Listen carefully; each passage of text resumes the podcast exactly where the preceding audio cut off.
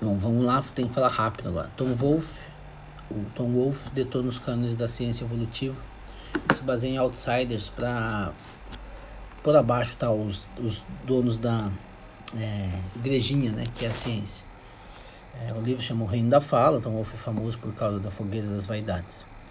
Ele, ele bate duro aqui em Darwin e Noam Chomsky.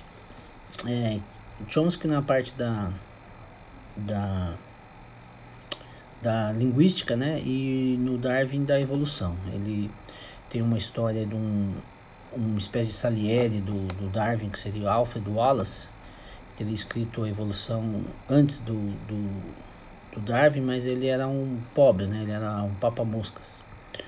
É, o livro tem, tem até mais descrição no, no, no meu Facebook, mas é, vale bastante a pena.